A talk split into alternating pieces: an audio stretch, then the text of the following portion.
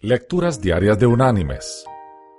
La lectura de hoy es del Evangelio de Mateo, capítulo 5, versículos 44 y 45. Texto del Sermón del Monte.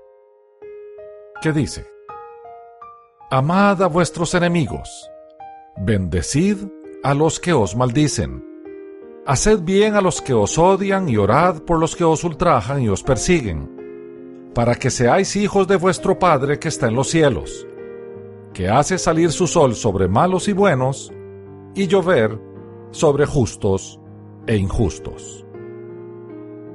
Y la reflexión de este día se llama Henry Beecher y el tonto. Henry Ward Beecher recibió en un sobre un pedazo de papel en el cual estaba escrita únicamente la palabra tonto.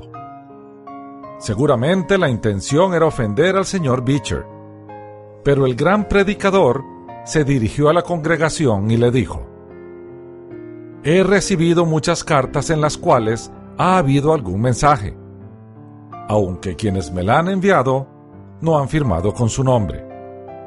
Pero esta es la primera ocasión en que recibo una carta con firma y sin mensaje. La firma dice, tonto.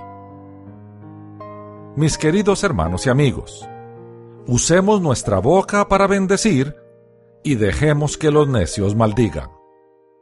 Hablar mal o insultar a alguien está reservado para los incrédulos.